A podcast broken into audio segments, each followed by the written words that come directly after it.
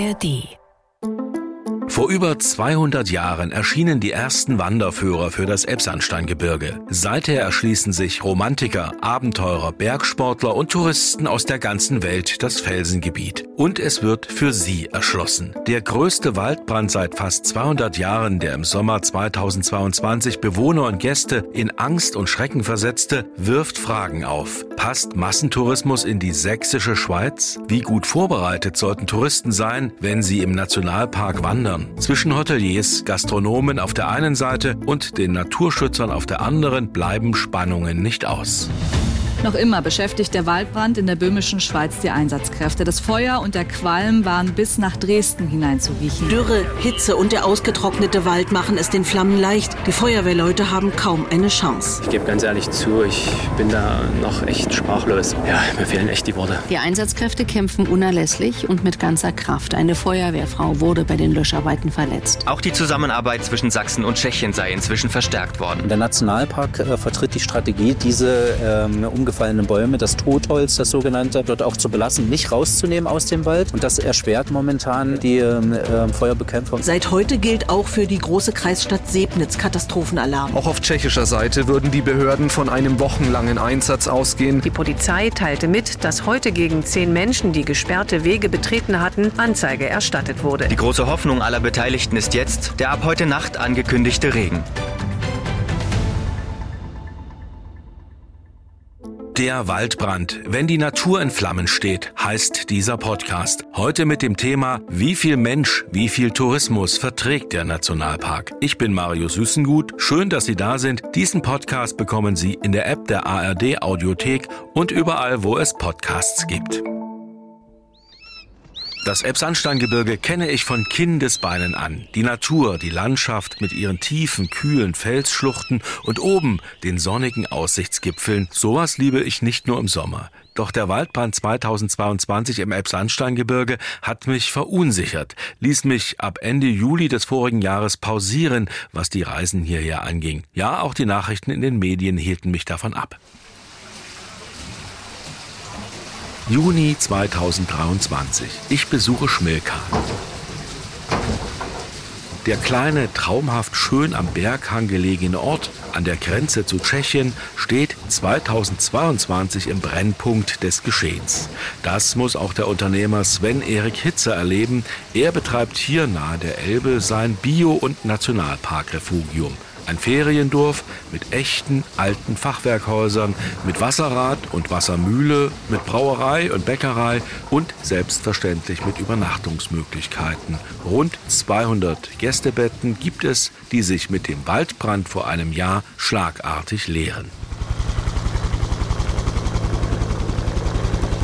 Äh, dazu muss man Folgendes sagen. Schmilke hat hier nochmal eine Ausnahmerolle gespielt. Unabhängig davon, dass natürlich Waldbetretungsverbot und der gesamte Einsatz und die Medienkommunikation da draußen in der touristischen Welt erstmal dafür gesorgt haben, dass alle geschockt waren und jetzt gedacht haben, man könne dort keinen Urlaub mehr machen, was natürlich Quatsch ist. Also man konnte selbstverständlich theoretisch Urlaub machen. Nur Schmilke hat eine Sonderrolle dargestellt, weil Schmilke tatsächlich fast vier Wochen lang im Zusammenhang mit diesem Brandereignis die Sonderzone war. Das heißt also, hier sind bis zu 20 Hubschrauber von Sonnenaufgang bis Sonnenuntergang in das Tal eingeflogen und gleichzeitig haben bis zu sechs Hubschrauber Wasser in der Elbe geschöpft unter einem also ohrenbetäubenden Höllenlärm. Der Höllenlärm ist einerseits der Sound der Rettung, denn nur so kommt die Feuerwehr dem Feuer bei, aber für Touristen ist das selbstverständlich absolut kein Wohlfühlgeräusch.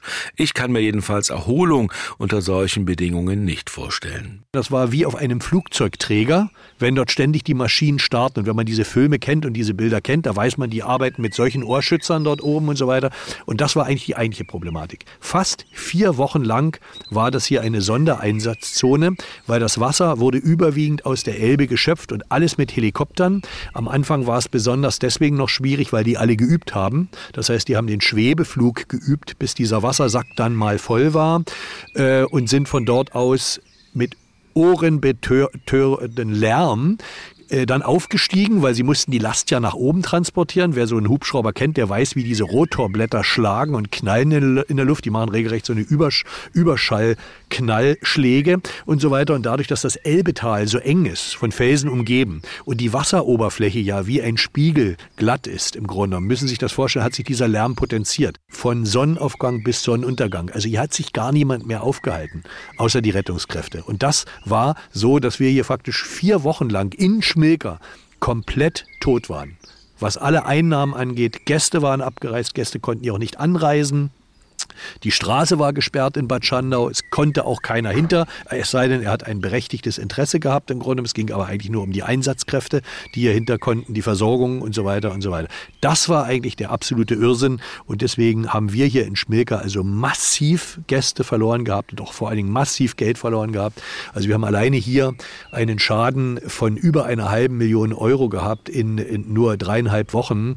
Ähm, äh, und es ist schon fast tragik, tragikomisch, dass auf der einen Seite zwar die Häuser gerettet werden konnten und dass der Sachschaden glücklicherweise ausgeblieben ist, aber für den Sachschaden wären wir theoretisch versichert gewesen. Wo, wo, wogegen wir nicht versichert waren, ist im Grunde genommen, dass ein Wald brennt und dieses Ereignis faktisch nicht versicherbar ist. Der Schmilkauer Hotelier Hitzer ist nicht allein mit seinen Einbußen. Im lieblich wilden Kirnitschtal bei Bad Schandau frage ich bei Elisabeth König nach, Chefin des Hotelrestaurants Lichtenhainer Wasserfall. Auch ohne dröhnenden Hubschrauberlärm blieben hier ab Ende Juli 2022 die ersehnten Sommertouristen weg. Die Straße wurde gleich einen Tag später gesperrt, weil hier ganz viele Rettungsfahrzeuge das Tal genutzt haben. Die Löschfahrzeuge mussten hier durchs Tal rollen und da durfte kein Individualverkehr mehr rollen. Die Körnitztalbahn wurde in der Zeit auch eingestellt. Wenn jemand den Weg hierher gefunden hätte, wäre es hier ganz idyllisch gewesen. Das ist wie im Winter, nur im Sommer in warm. Ja, genau so ist es. Also wir haben zweieinhalb Wochen geschlossen und das ist natürlich ein immenser wirtschaftlicher Verlust, der mitten in der Saison entstanden ist, wofür wir nichts können. Ja. Ja, nach den mauen Corona-Jahren verlängerte die Waldbrandkatastrophe das Leiden der Tourismusbranche.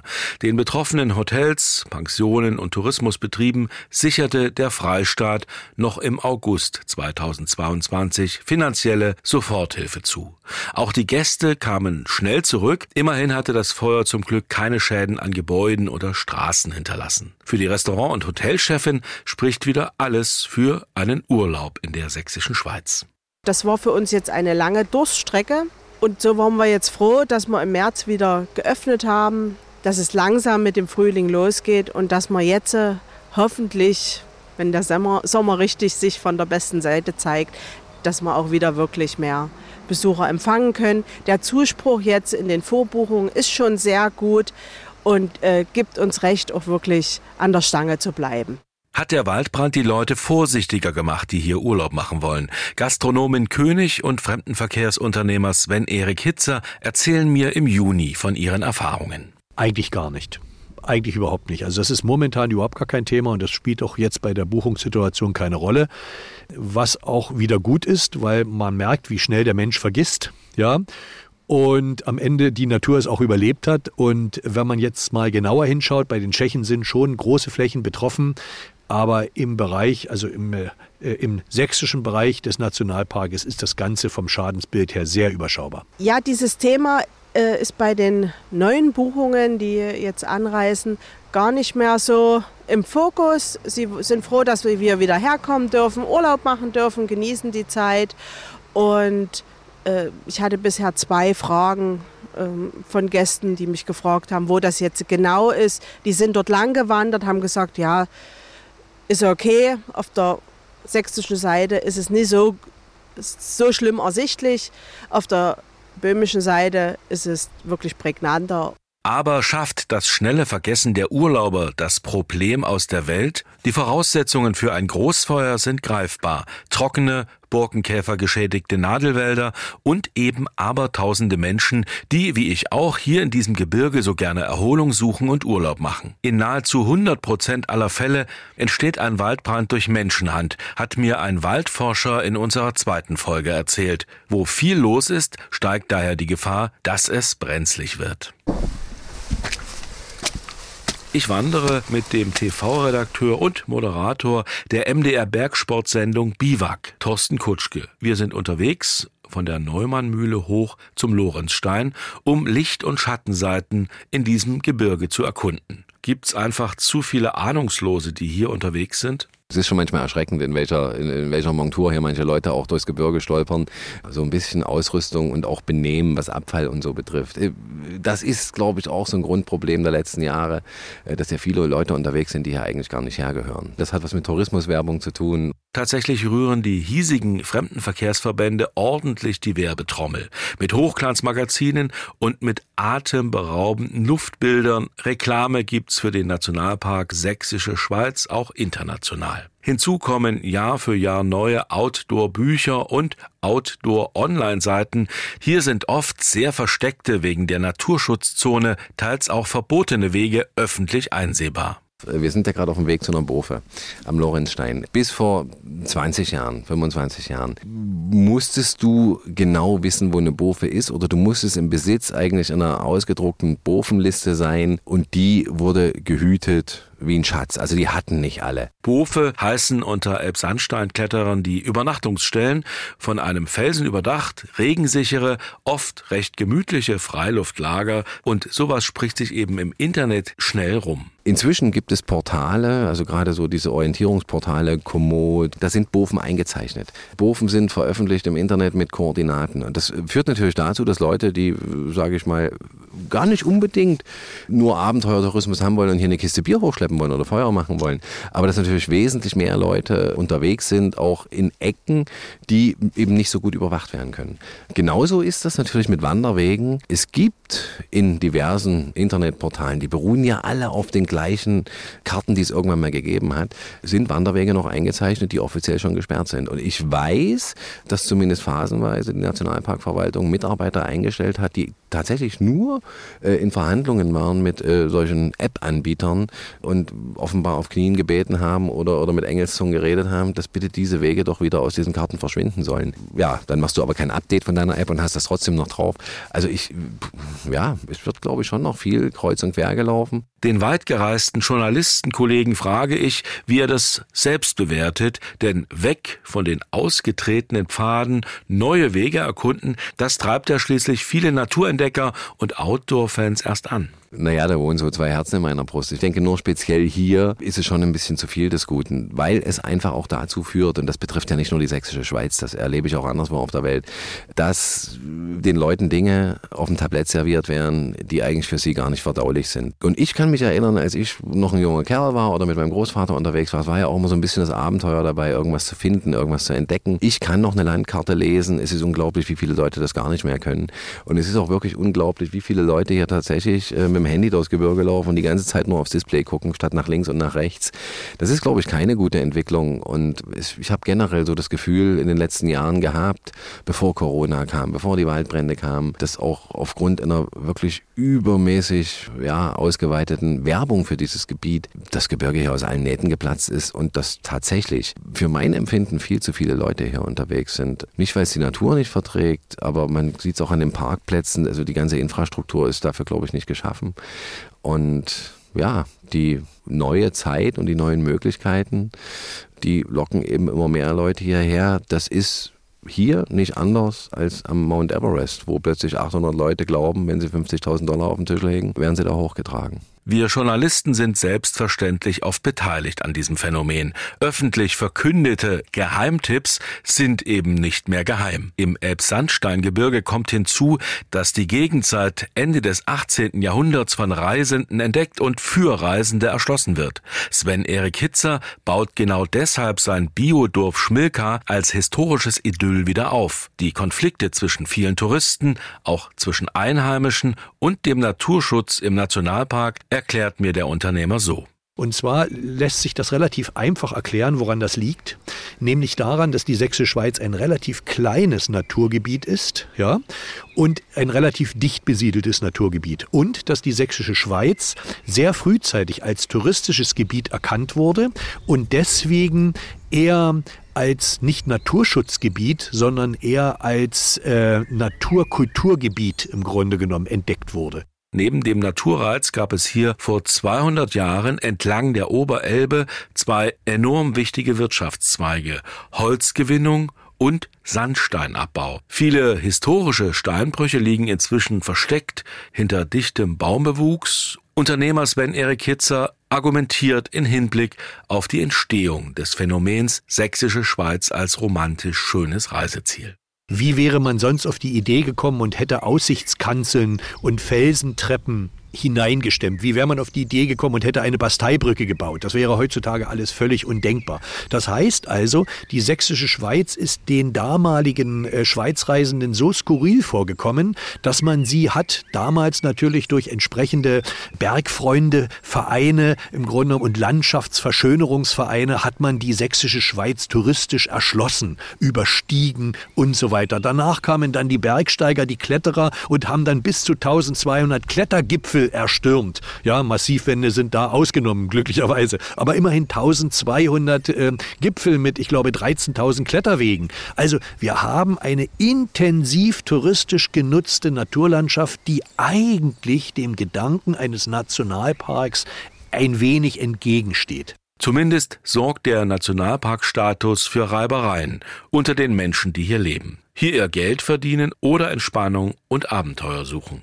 Die Nationalparkverwaltung erlebe ich als mächtigen Anwalt dieser Naturlandschaft, die in Grenzen jeder erleben darf und soll, beispielsweise auf den 400 offiziellen Wanderwegkilometern. Und ich weiß aus eigenem Erleben, dass dies keine langweiligen geradeausstrecken sind, sondern es geht runter in dunkle Gründe über Leitern durch enge Felsspalten, auch wieder hoch auf fantastische Gipfel. Neueste Idee aus dem Nationalpark, eine der Waldbrandflächen über hölzerne Stege begehbar machen. Ab November 2023 soll das möglich sein. Hans-Peter Meyer von der Nationalparkverwaltung zeigt mir das Vorhaben am Reitsteig, Gebiet Großer Winterberg, inmitten kreuz und quer liegender verkohlter Baumstämme aus dem Vorjahr. Dafür sind diese markanten Latten, die wir hier in den Boden gebracht haben, als Markierung.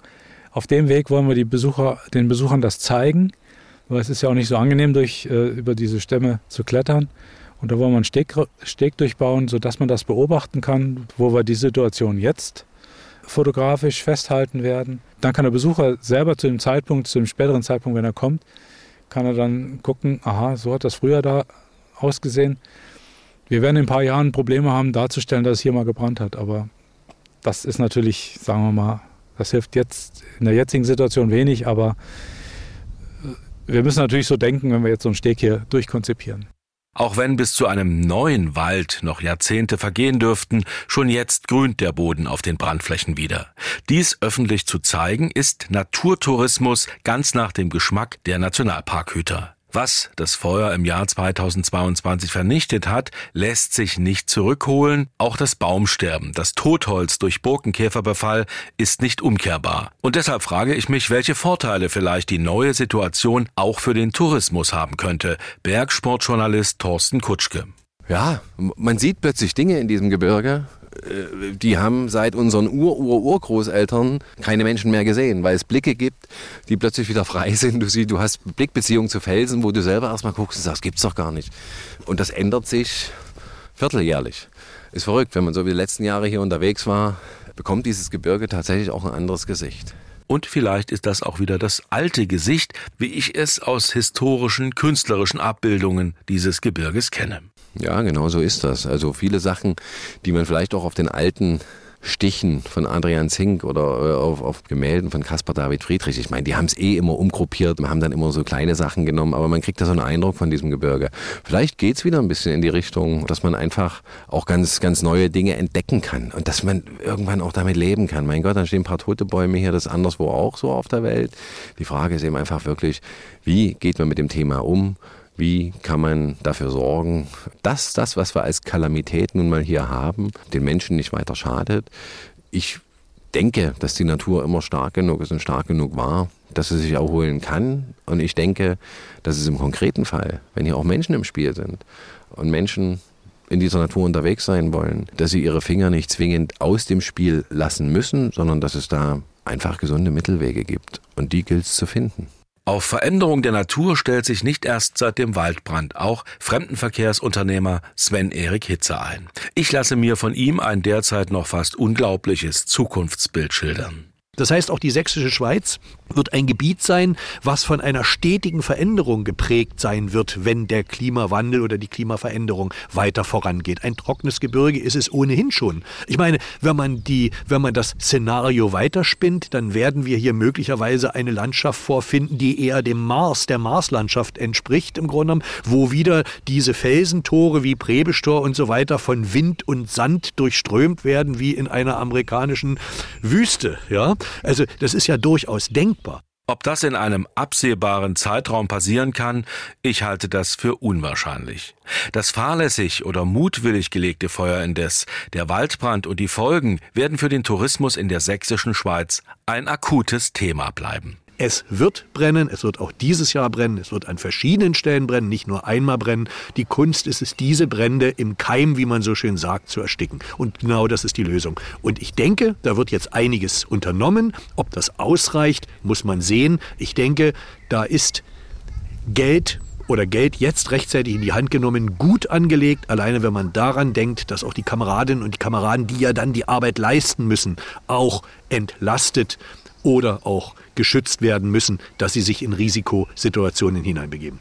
Bei all meinen Touren durchs Elbsandsteingebirge in diesem Jahr erlebe ich viele gut gelaunte Touristen, die als aktive Urlauber, als trainierte Wanderer, Radfahrer oder auch Flusspaddler die Natur genießen wollen. Wie viel Mensch, wie viel Tourismus verträgt der Nationalpark Sächsische Schweiz? Ich kann diese Frage nur mit meiner Erfahrung beantworten.